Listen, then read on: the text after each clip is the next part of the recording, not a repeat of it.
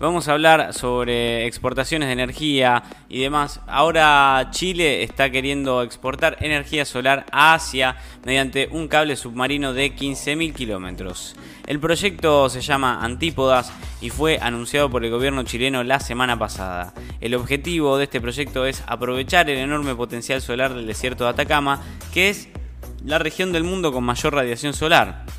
Bueno, el gobierno chileno planea construir un cable submarino para poder exportar energía fotovoltaica a China, según la Asociación Chilena de Energía Solar, ACESOL, que citó a unas declaraciones del presidente chileno Sebastián Piñera durante el Encuentro Nacional de Empresarios o el ENADE. Bueno, denominado Antípodas, el proyecto pretende aprovechar el enorme potencial solar del desierto de Atacama, que es la región del mundo con mayor radiación solar.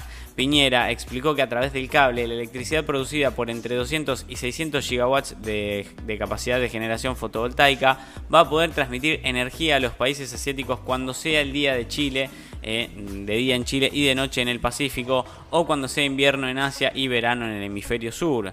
Así, los desiertos de Chile con mayor radiación solar del mundo y potencial gigantesco pueden generar energía solar limpia, renovable y económica que es posible exportar durante el día para abastecer a los países asiáticos. Así por lo menos lo decía Piñera, el presidente de Chile.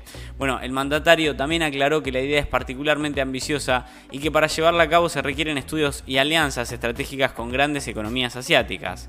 El cable debería tener una longitud de unos 15.000 kilómetros y construir uno de los 1.300 costaría 2.000 millones de dólares. Además, sería necesario invertir en nuevas plantas solares, ya que Chile tiene 3.106 megavatios de capacidad fotovoltaica instalada, según lo que dice Irena.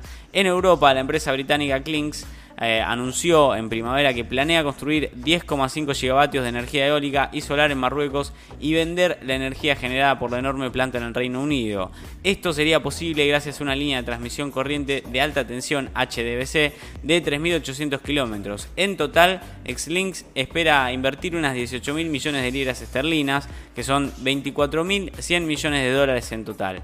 En Asia, Sun Cable lidera un consorcio que quiere construir el proyecto Australia Asian o Power Powerlink APPL que exportaría energía solar desde el interior de Australia hasta Singapur a través de un enlace de transmisión submarino similar al cable coaxil que los chilenos están tratando de construir.